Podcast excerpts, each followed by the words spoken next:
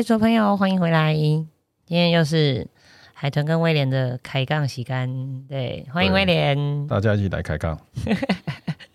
好，我要跟威廉讨论一件事，就是嗯，我们最近看到这个新的数据出来了哈，官方认证真的有这个所谓的逃命潮，自从这个这叫什么？呃，房地合一二点零起步之后，哎，真的就是呃，交易的量跟交易的金额都在这个时候显现出来的，真的就是爆大量，所以也真的就是有一波所谓的这种逃命潮。好，那大部分都是落在这个所谓的新古屋这样的状态嘛，原本持有两年哦，现在变成五年，你都要这个税率，很多人可能选择这个时候做销售，然后赶快把它卖掉。好，这是。呃，我会先讲几个新闻，做大家今天的一个热身哦。那再来还有一个新闻，我觉得也很也很想要跟大家分享，就是哎，明年听说军工就要调薪水，一条调四趴。嗯，好，那大家手上可以用的钱好像多了一点哦。嗯，大家哎，我们我们把几个因素放在一起，我们等下一起来讨论。再来，我们再来讨论一下，最近我们在市场上听到了所谓的。新建案预售屋三小时结案，一日结案，一个周末结案。哎，你知道过去我只要在中介业听到所谓的这叫一日成交，我就会很紧张了。但是我们以前听到的是一户一日成交，今天现在我们听到的是建案一日成一日完销啊，三小时完销这件事情的这个。疯狂程度又更胜以往。好，来，我们这么多个啊因素，这么多个新闻，我们放在一起，我们一起来看。威廉可以分析一下到底发生什么事吗？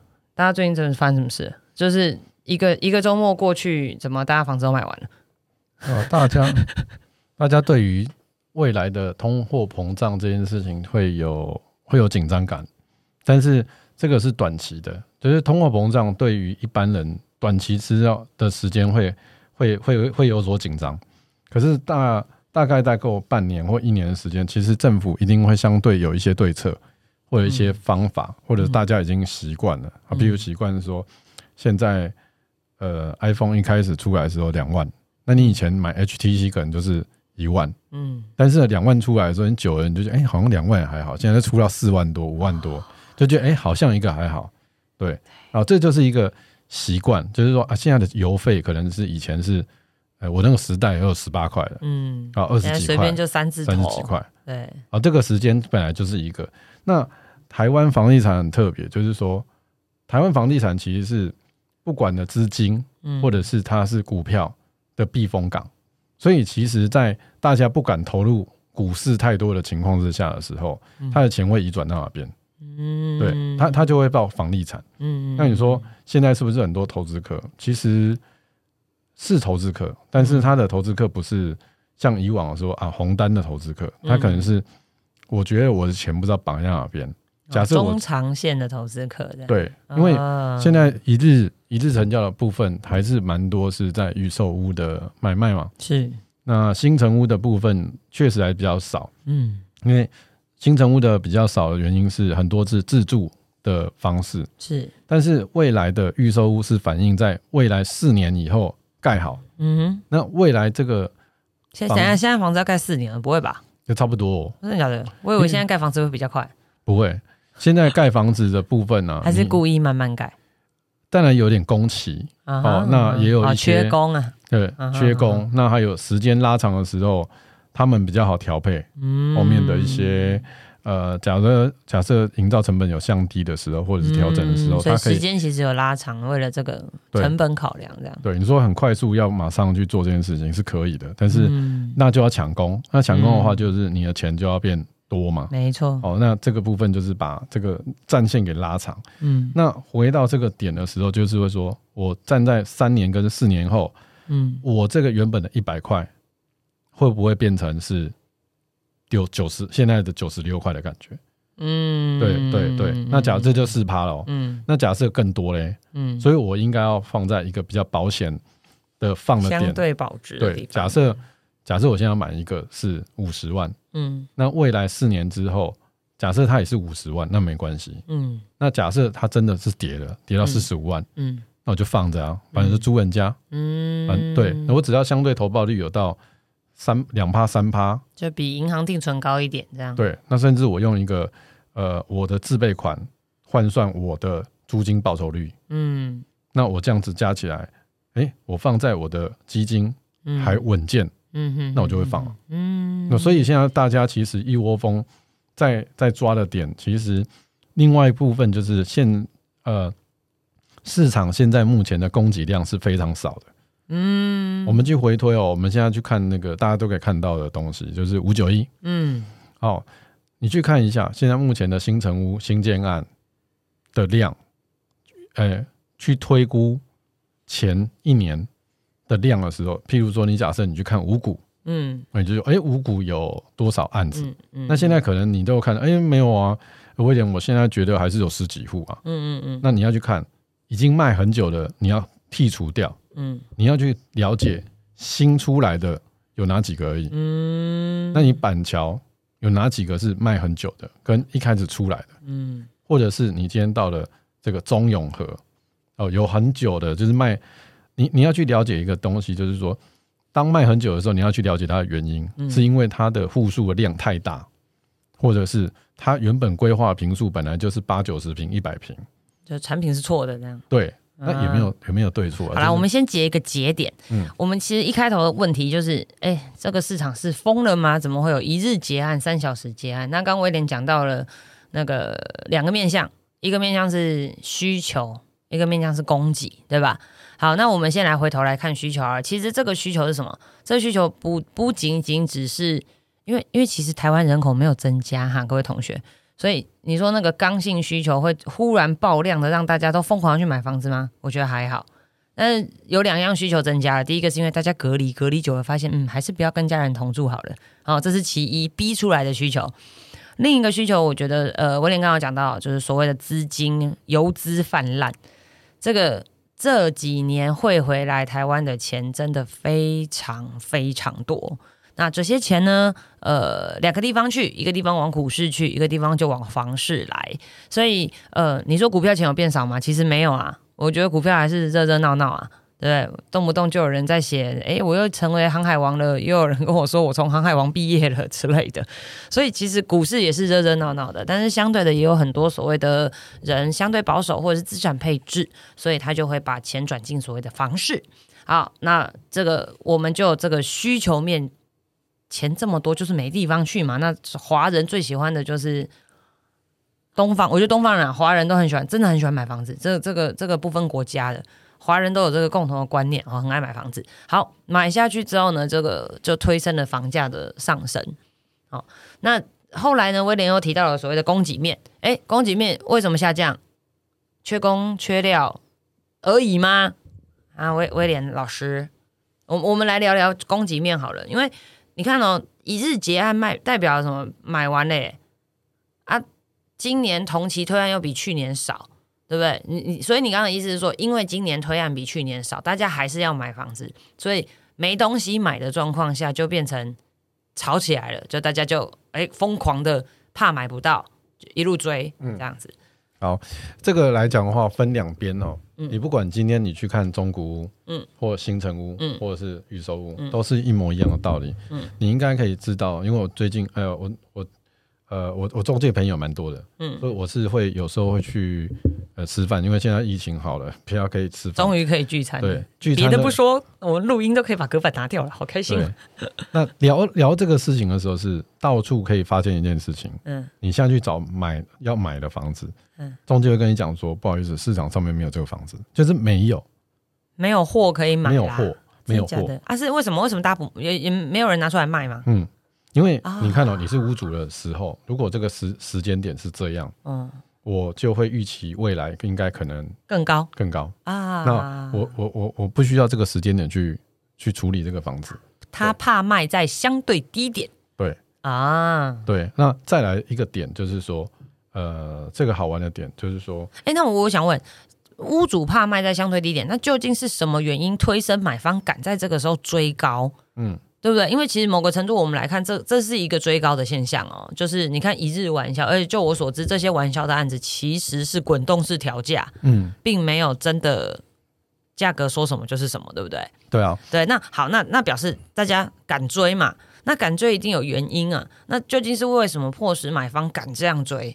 好，你你呃，刚才讲利率嘛，嗯还有讲一个哇，我们讲说台湾哦，我的讲有我我刚刚还没讲利率哦，刚刚只讲到那个台湾钱很多，好没，地方放。我们讲那个成交量。嘿 假设我们今天，假设我们今天整个市场上面每年的成交量是三十万，平均啊，哈我们三十万户，三十万户。嗯哼，那假设这个这个市场上面的话，我们供给量可能低于三十万户，啊，对，这就出来了。可是我们以前前两三年其实是不断的新城屋，你记不记得？哇，新城屋一直盖一，直盖一直什么中盖啊，那时候的中和啦，或者江子翠啦，或者是在央北海啦、啊央淡水啦，水啊，对，那时候还有林口，那个时候林口还在大大堆的一个呃造证的过程当中你，看以前在这么多的量，那不要讲那么多，就是说以新城屋跟预售的概念来讲的话，就是中古屋还是占大量。嗯，可是那时候的量其其实假设我们用三三分之二来算的话，嗯嗯都有这个量。嗯可是假设我们今天买的东西，其实它供不应求。譬如说，我们讲 iPad 这个事情，iPhone，、嗯我今天控制是不是真的做不出来？我不知道。哦，但是他就跟你讲说，我只有一个配额，那请问你会不会去排队？会怕抢不到啊，对，那这个事情对他来讲是好事。嗯以后我觉得未来房地产或者是在整个商品的概念的时候，嗯，它可能会成为有点类似这样泽泽，泽泽是你说募资平台募资平台概念。啊为什么？因为他可以知道说，我盖好这些东西，我要卖这些事情的时候要卖，给谁这样？我卖给谁？我的量有多少啊？我大概保本的量，我让我让我的产品稍微便宜一点点，嗯但是我至少知道有两百户会来买我的房子。嗯嗯嗯但我剩下五十户的时候，等新成屋的时候，嗯我再来做。嗯哦，当然预售屋也是一种概念了。嗯哼哼，那久而久之，其实，在预售屋的时候，大家在前期部署的时候就已经知道这件事情，就是说我告诉你这个量其实不多，嗯在整体市场也不多。像我们像宝差啦，嗯。或者是茂差啦，嗯。他们在这个时间点的呃推案量，在从化区的推案量，他自己也保守了，嗯。因为他知道他自己的营造成本可能会往上调。啊，那我们不要用一个台北人去看外县市的一个想法，是。假设我今天在台北市一平造价可能要二十五万到三十万以上的时候，嗯。可能台北可能都动辄就是一百多万的单价，嗯。好像可能没有差别太多。嗯哼但是你今天你去看，你如果你今天去台中或台南或什么其他地区，假设它的呃房价可能就只有在二十到三十，嗯，那它的营造成本它不可能超过它这个钱啊。当然啊，对，赔本它生意没人要做，他可能还是会控制在，因为中南部的那个造价还是便宜一点点，因为它、嗯。它是整个量体去盖的，嗯它不是小基地，嗯哼哼，所以它可能会控制在十几万。嗯哼，可是在十几万的时候，它假设是十万到十二万，嗯，跳升到十五万的时候，哇，它的利润空间就被压缩掉了，对那这个时候他选择，如果与其在这个时间去搏命，嗯。我宁可晚两年再盖。啊，所以所以哦，所以你刚刚讲到一件事，第一个就是我们前面讲到需求增加嘛，那供给为什么减少？其实刚刚威廉有讲到了这件事，就是因为缺工缺料。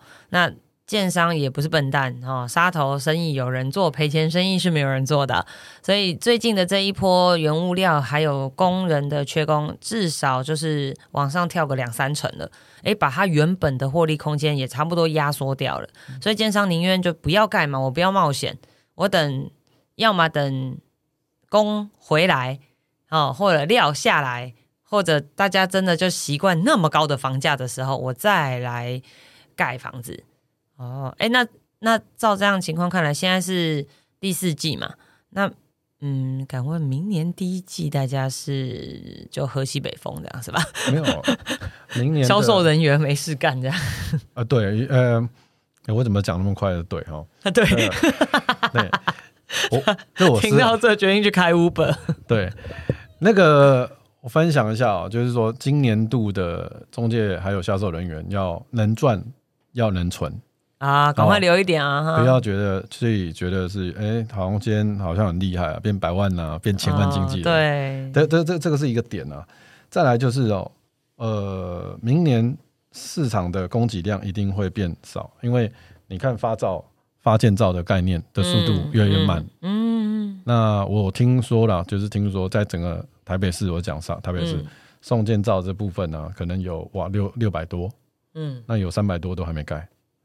哦，对，哦，那大家请照是请呃，有可能他请照变慢，有可能自己建商觉得评估起来跟原本的地主合建的比例好像有点怪怪的。啊，那会不会缓是缓缓缓去做这件事情，哦。而不在这个时间点跟大推头的不去进驻去这件事就对做这件事情？哦，因为每一个建设公司它的量年那量能是不同的，嗯有些人是可以去做，我先盖，我再来卖，哦对，对，那所以手腕够粗这样就对，所以明年够长。明年后，我觉得会哎，是那这样怎么办？没有案子啊，呃明年还是有人要买房子啊？不会到没有案子，但是我觉得会让这个市场休息休息一下下。所以会推什么小型的这种围老都跟的案子？其实还是会有，但是我觉得小新的都根的案子，它势必来讲都会是一个去化量，因为它不是你看整个整个总销案体就是一个三十万，嗯嗯嗯，这些围老都根所盖起来，它不可不太可能会是突然之间有一百户、两百、五百户，哦没有啊，围老都跟都个位数，对，但是它只十是十来出头这样。对它只是一个零星的一个爆发点出来，它绝对不会是哦。所以明年其实我觉得在上半年度啊，甚至我在觉得说上半年度它的量其实是不会太大，但是嗯。你从新城屋或者是呃原本在销售的余屋，嗯。甚至在中古屋买卖，我觉得都相对来讲是稍微少了，因为房地合一税出来，嗯，它持有的时间必须要增长、增加嗯这嗯嗯。的时间。嗯。那所以政府其实也有一些措施，用租赁的一些呃包租代管啊，或者社会住宅这个概念会出来，诶、我觉得会有，他们已经看到了嗯嗯，对那嗯这件事情，其实就会变成呃去看一下。我觉得为什么我一直觉得日本这件事情一直可以参考？嗯对，有一段时间其实日本的销的的量的量不是很多的，但是它嗯出租其实是多的。嗯哦，所以我觉得这个都是可以参考的。但是这个点出来了，就会点到未来的租金会不会上升？对啊，因为，我们刚刚前面还讲一个新一个新闻，我不知道大家有没有忘记。海豚刚刚讲，不要忘了明年军工教调薪啊！你知道军工教调薪代表什么？全员都调薪的意思哦。因为一旦军工教上升，他们基本上是一个指标，那大家就会跟着往上走。那再加上基本工资不断的向上，所以表示大家明年手上拿的钱会变多。当当然你追不上房价或追不上这个啊，可是可预期的就是租金可能就会开始变动了，对吧？哦，所以这件事情，我觉得大家也要把这件事情放在思考点里面。好，哎，那嗯，我觉得这奇妙哎，就是在在我的角度来看，这实在是有够像婚姻。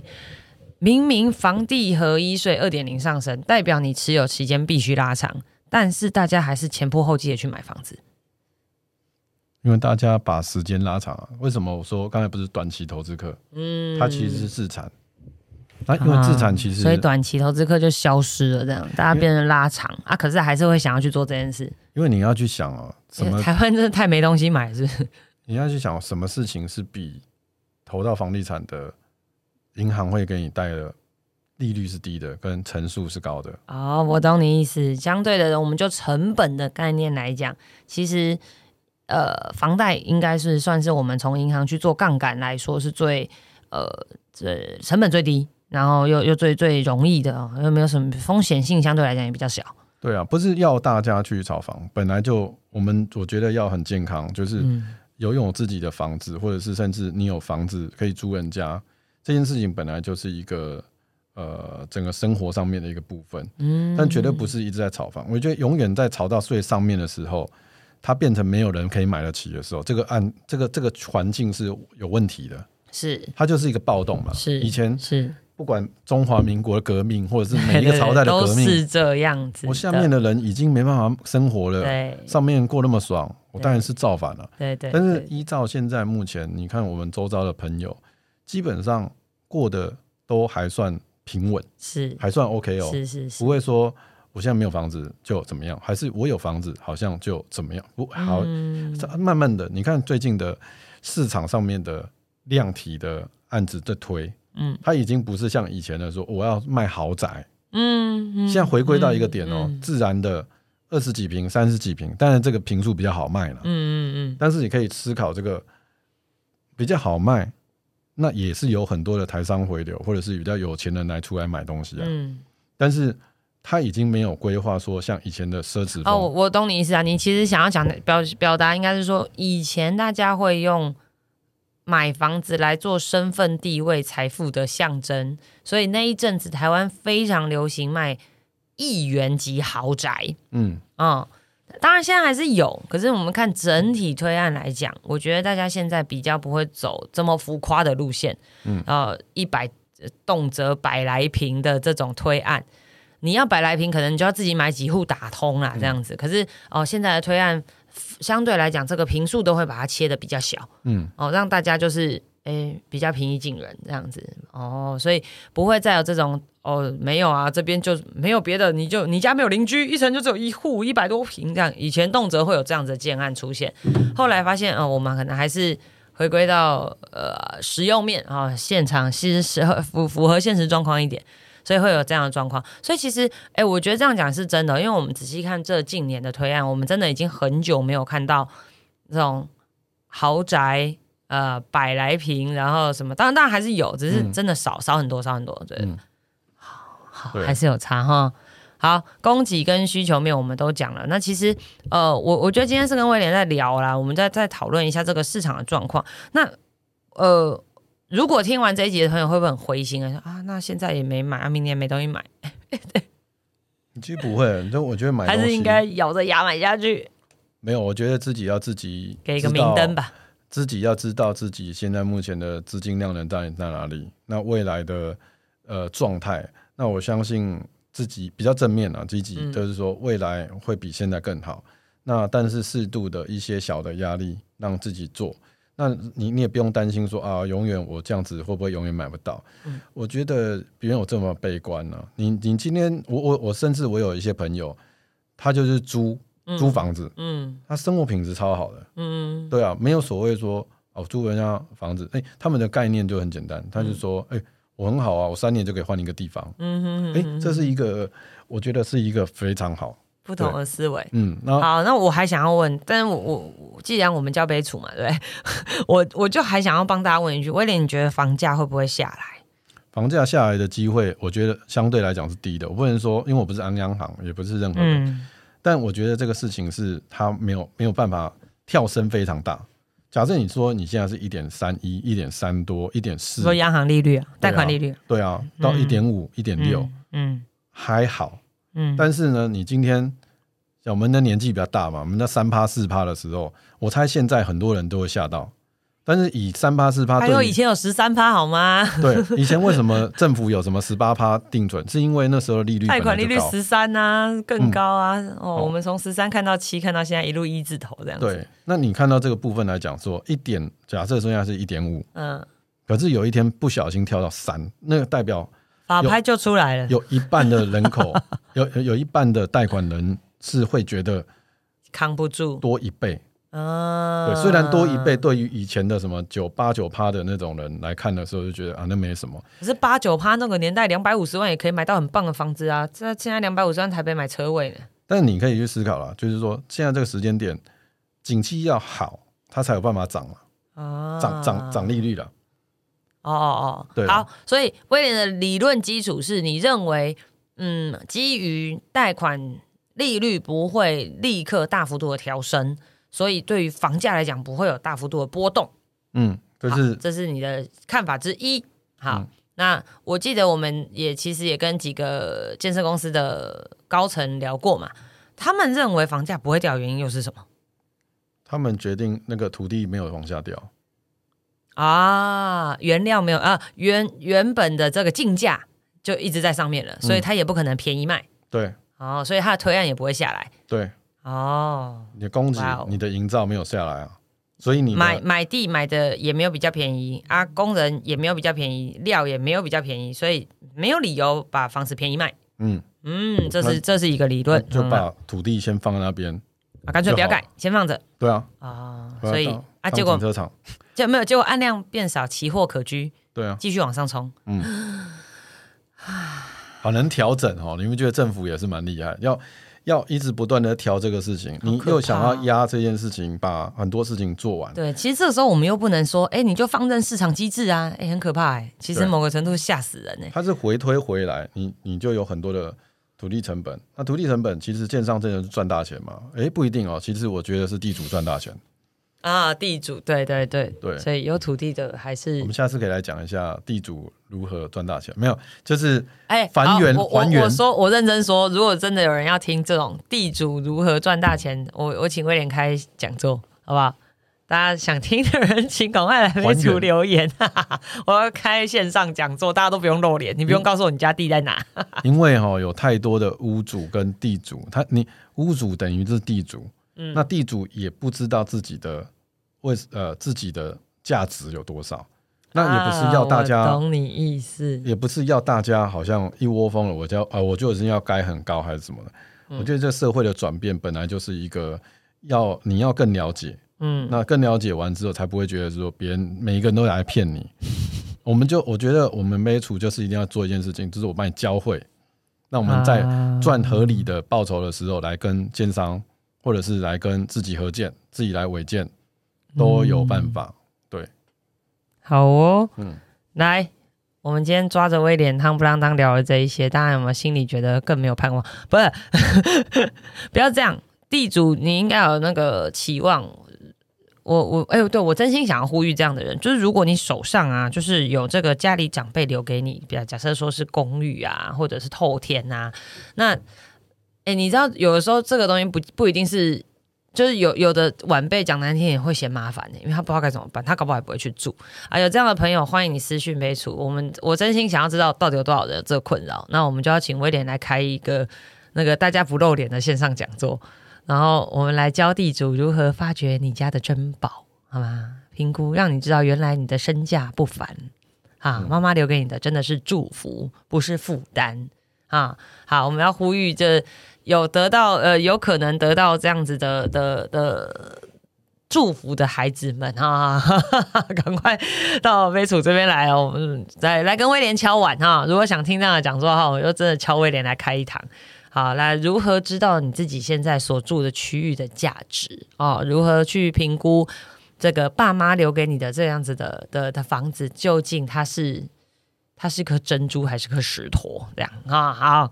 好，那我们今天谢谢威廉，我要威廉要赶他，我要放他走 好，那我们今天这集到这边。那如果你有任何的问题，我们欢迎你私讯 m 楚的。那你在 FB、在 Podcast、在 YouTube 都可以找得到我们。那有任何想听的议题呢，也欢迎你直接来跟我们说。那也欢迎你赞助威廉海豚喝咖啡，那还买枇杷膏，为什么我还是早霞？